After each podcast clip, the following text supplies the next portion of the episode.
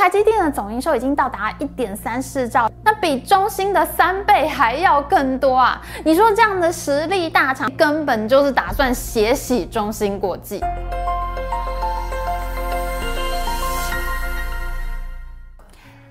好，Amy 在上两集的半导体争霸系列里面呢，我们讲过中芯国际这家公司呢，它是一家被中国媒体称为“鹿皮台股”的公司。它从一开始呢就遇到了我应该是要赚钱还是要砸钱发展技术的问题，接连烧掉三任台湾籍 CEO。本来你要在一个竞争已经非常激烈的市场上面发展自己的品牌，发展自己的产品，你就会遇到长期砸钱烧技术，而且还可能越烧越输的情况。这就是中国现在发展半导体产业会遇到的事情。中国政府呢，现在很有可能正在重演冷战时期苏联和美国呢太空军备竞赛，结果拖垮苏联经济的戏码。譬如说，在上个月十一月中的时候呢，中国晶圆一哥中芯国际呢，他就宣布会和中国的半导体大基金，还有上海的海力威公司呢，他们合资出资八十九亿美元，要在上海自由贸易区里面再建一座十二寸的晶圆厂，预计每个月呢要增加十万片晶圆的产量，加上先前呢，他们宣布在北京和深圳的增产计划呢，各自要增加每个月十万片和四万片的产量。三年后呢，预计中芯国际呢每个月就能增加二十四万片的晶圆产量。中芯的压力为什么会这么大呢？因为我们台湾一哥，也就是全球一哥台积电呢，他们在今年初的时候宣布了他们过去七年来最大一笔在成熟制程上面的投资计划。他们打算要在中国的南京厂扩增二十八奈米制程的产能。本来预计呢目标是增加每个月四万片的，但是后来呢上修成每个月增加十万片。本来外界都预期呢，美国这一次一定会干预台积电在中国的扩厂计划，可是没想到到了七月份，台积电开法说会的时候，台积电的董事长刘德英亲自证实了这个计划仍然在进行中，这也就迫使中芯国际不得不做出回应。台积电的这个扩张计划可以说是绝杀，非常的狠，为什么呢？谁都看得出来，中芯国际的先进制程发展呢遇到了困难，短期内呢大概不太可能有什么样的突破了。所以在这个时候呢，回过头来反打它的成熟制程呢，台积电一定会对中芯国际的财务面上造成非常庞大的压力，中芯国际就没有办法那么顺利的靠它的成熟制程赚钱，来支援它非常烧钱的先进制程发展。我们来看一下台积电去年的年报，二十八纳米以下的先进制程，占了它营收的七成左右，可是中芯呢，只有百分之九点二。虽然中芯的成熟制程呢占它营收的九成左右，你乍看之下好像觉得中芯国际是一家成熟制程比较强的公司嘛。你如果把这个比例乘以它的总营收的话，你就会发现中芯国际的营收实在是太小了，九成呢也不过只有不到一千亿新台币左右的规模。可是台积电的总营收已经到达一点三四兆新台币的水准，虽然成熟制程只有三成，可是这三成呢也已经有三千多亿新台币的规模，那比中芯的三倍还要更多啊！你说这样的实力大厂，它现在发力来做成熟制程，简直就是轻而易举。而且你在中芯上海总部附近的南京扩厂做成熟制程，台积电根本就是打算血洗中芯国际。在先前影片，我们已经介绍过，台湾的经济蓝族群呢，在中国发展科技制造业的过程中，占据了最关键的角色。中芯国际的四任台湾籍 CEO，尤其是非常典型的例子。前三任台湾籍 CEO 都是鞠躬尽瘁，却没有得到好下场，被赶出公司。眼看第四任台湾籍 CEO 梁孟松呢，他可能也快要报销了。梁孟松是著名的台积电叛将，当初他会离开台积电呢，那就是因为研发资深副总蒋尚义在退休的时候选择了孙元成和罗维仁接手研发部门，没有选择他，他大失所望，所以含恨离去，到了韩国三星集团去任职。三星的晶圆代工技术在梁孟松过去之后呢，有了飞跃式非常夸张的进步，而它的技术呢，几乎跟台积电系出同门，是同一个路数的。到了二零一四年的时候，台积电不得已只好对梁孟松提出妨害营业秘密的民事诉讼。台积电在胜诉之后呢，梁孟松依规定他就不能继续在三星集团任职了，所以呢，他在二零一七年的时候就到了中芯国际。当时中芯国际的第三任台湾籍 CEO 邱慈云呢，总算让中芯转亏为盈，变成一家赚钱的公司。中芯的员工都非常喜欢邱慈云。然而技术的落后，这是中国政府绝对不能容忍的事情，所以呢，他们就断然决定挖角梁孟松来取代邱慈云。邱慈云于是成为中芯国际第三任被牺牲的台湾籍 CEO。梁孟松真的很厉害。本来张忠谋认为韩国三星集团只是他雷达上面的一个小点，没想到梁孟松过去了以后，这个很小的一点就变成了很大一点。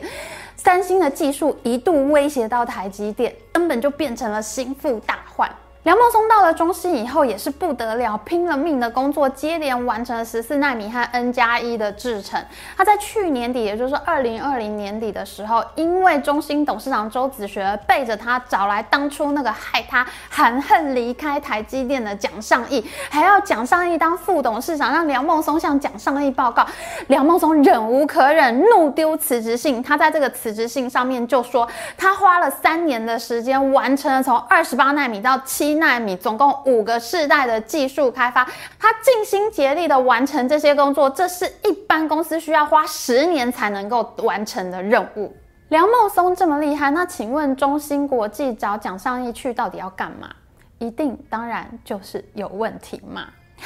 梁孟松的强项呢是技术研发，他比较不具备像邱慈云那样可以指导生产的管理能力。而据说梁孟松的个性呢也比较难相处，他不太容易跟人合作。据说当初蒋尚义没有选择梁孟松接班呢，也是因为管理能力的缺憾。为了弥补这样的缺憾呢，中芯国际的董事会呢帮梁孟松搭配了一个中国籍的 CEO 赵海军。那梁孟松呢就专心管技术研发，那赵海军呢就负责成熟制程。他们两个呢共同管理这家公司是联席 CEO。然而梁孟松跟赵海军不合，他跟董事长周子学也没办法相处，这是大家都知道公开的秘密。可是最要命的是，中芯国际本来表定在去年，就是二零二零年的时候，它要突破它的七纳米制程技术，然而却没做到。这就使得中国政府感到非常的焦虑，因为大家都知道，现在世界各国正在抵制中国发展半导体技术。中国市场每年要向外国采购三千五百亿美元的晶片，这就让中国政府感到非常着急，他很想要赶快执行他的进口替代政策，也就是用国产品替代掉进口品。而中芯国际的大股东呢，也曾经劝告过梁孟松，不要那么执着于先进制程，是否应该考虑像小晶片这一类和欧美主流大厂不同的技术路线呢？而且呢，是不是也应该要采取更多的中国国产的半导体设备，不要用那么多欧美的大厂设备呢？那站在梁孟松的立场呢，他觉得小晶片是一个全新的未知的技术，那我投入这样的成本去做这个事情，我不知道。到最后会有什么样的结果？那我还不如发展现在已知可行的先进制程，这样我是比较有把握的。梁孟松呢，醉心于先进制程的技术，他完全不考虑这些事情，那就使得中国政府感觉到芒刺在背。周子学察觉到这个情绪呢，他就找来蒋尚义发展小晶片技术。对他来说，你不做小晶片，那我找别人来做双管齐下，不一定谁先做出来结果啊。可是站在梁孟松的立场，他真的是气爆了。你有限的经费，有限的人力，那你两个研发团队，你到底要给谁？梁孟松的反应非常激烈，双方可以说是斗到两败俱伤。蒋尚义本人呢，在双十一那一天呢，提出辞职，而梁孟松和另外一位台湾籍的研发高层杨光磊呢，他们就退出了董事会。那现在呢，大股东大唐电信出身的高永刚呢，很可能会接任周子学的董事长位置。那台湾派可以说是全面斗败。蒋尚义离职之后呢，中芯想要开发先进制程呢，暂时是没有希望。可是呢，能够赚钱进来的成熟制程呢，又遭到台积电的步步紧逼，中芯国际可以说是进退维谷。然而，这只是中国发展半导体产业里面一个非常具代表性的缩影。二零一四年，中国政府啊成立了国家集成电路投资产业基金。集成电路就是我们这边所说的积体电路。那这个基金呢就被称为大基金，专门用来投资半导体产业。第一期的大基金呢总额是一千四百亿人民币左右。那主要呢就是投资在半导体的下游布局，譬如说车用 IC 啊、AI 晶片这些东西。第二期的大基金呢，是在二零一九年成立的，它的计划投资总额呢是两千亿人民币。那主要呢是投资在半导体上游的材料还有设备这些东西。我们在先前的影片已经介绍过，为什么荷兰艾斯莫尔曝光机不能被卖到中国呢？就是因为各国签有瓦圣纳协议。那中国政府就感到非常的着急，像矽晶圆呐、半导体设备。这些东西呢，都落在其他国家手中，他们自己做不出来，这样就要受制于人。两期大基金三千四百亿人民币的规模呢，这是相当大的军备竞赛啊，相当于一点五兆新台币的投资，这就导致半导体公司的股票暴涨。那其他公司想要再投资半导体公司的时候，他就发现公司估值已经变得非常高，太贵，他很难下手了。其中的确是有一些成功的投资，但是惨败的案例更是血淋淋，不忍卒睹。光是中国媒体和智库啊，他们自己统计出来的烂尾计划呢，就有高达五百亿人民币的投资泡汤，其中也包括了当初诈骗了蒋尚义的那家武汉红星半导体呢，现在已经倒闭了。还有很多吸收了大量资金的公司呢，他们的产品都还派不上用场，可是公司的估值呢却已经先爆棚了。就例如今年呢，曾经发生过一个轰动业界的笑话。我们在做晶圆制造的时候呢，在晶片显影的时候会用到一种叫做光阻剂的东西。那根据研究机构估算呢，整个中国市场它所需要的光阻剂规模呢，大概是九十三亿人民币这样的市场规模。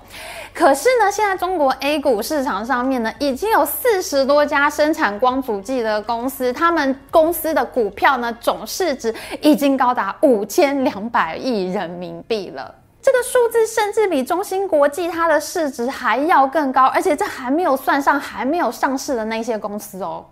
一个一年能够销售一百亿人民币的东西，结果现在整个市场投资了五千亿人民币进去。好，就算你很会赚，你的净利率达到百分之五十，你一年能够赚五十亿人民币回来好了，那你也要一百年才能够回收你的投资。哎，很显然，现在这个光主机市场呢，就很像当初的共享单车一样，整个市场的资金都非常疯狂的投资共享单车，到处都在买脚踏车，好像这个脚踏车可以骑进月球，好像是全宇宙最伟大的生意一样，现在这个光阻剂市场就是这样，到时候呢，一定会像共享单车失败之后到处都出现单车坟场一样，一定也会出现光阻剂坟场，到时候一定会有很多公司倒闭的。而且光阻剂市场只是整个半导体市场里面非常小的一部分。中国每年要向外采购三千五百亿美元的晶片呢，你一百亿的光阻剂，那也不过就是不到零点五的这个比例。哎，你一个小小的一百亿的市场你都烧成这样，你如果要做进口替代，你要把这三千五百亿美元全部都替代掉，那你想想看，你要浪费多少资金，你要浪费多少资源才能够烧得出来？这。就非常像当初的共享单车市场，投入这么多资金所做出来的光阻剂成果如何呢？今年七月，中芯国际的曝光技术负责人，在他们那边，他们叫光科技术。那这个中芯国际光科技术的负责人杨晓松呢，他在一个微信群里面就有感而发，他说：“别扯 ARF 光刻胶，每一家能看的，个个都不敢来见我。光刻胶就是我们刚刚所说的光阻剂。”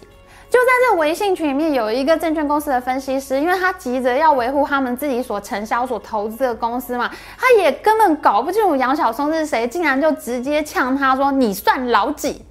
啊，这下真是把大家都笑倒了。因为杨晓松在中国呢是数一数二了解光阻剂的人，他做这个工作已经二十几年，竟然被一个初出茅庐的年轻分析师呛你算老几，这下子真是把大家都笑倒，这就变成一个业界知名的笑话。五千多亿人民币的投资，目前看起来真实情况是相当惨不忍睹的。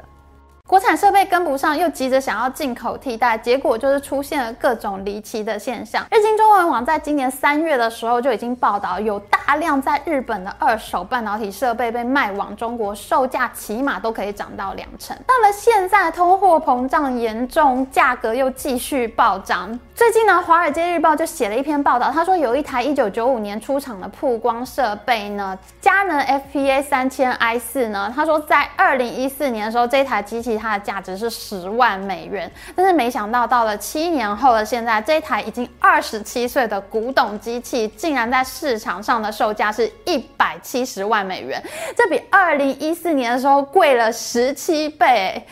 没想到现在半导体设备跟陈年高粱酒一样，年纪越老卖的越贵，真的是不可思议啊！还有更离奇的事情。中国媒体呢，他们自己就报道，有一批呢用在八寸厂上面的超级陈年二手设备呢。十年前在报关的时候啊，因为进口的厂商中联国际啊，它倒闭了，所以呢这一批设备呢就在天津海关里面整整十年都没有人去拿。那到了现在呢，当初投资中联国际的山东省东营市政府，他就想，哎，现在半导体这么热，那我有这批设备在这边，我不如拿出来再找人重新来盖晶圆厂好了。没想到消息一出，中芯国际、华虹半导体、中芯宁波等晶圆大厂，还有大批的二手设备商呢，蜂拥而至，大家都想要买这批已经生锈的二手半导体设备。中国发展半导体产业的故事真的是太惨烈了。好的，今天的影片就到这边。烧了这么多钱，最后可以留下什么？我们下一次再说。喜欢我们的影片，请记得帮我们按赞，还有记得按订阅频道加开启小铃。那我们下次再见哦，拜拜。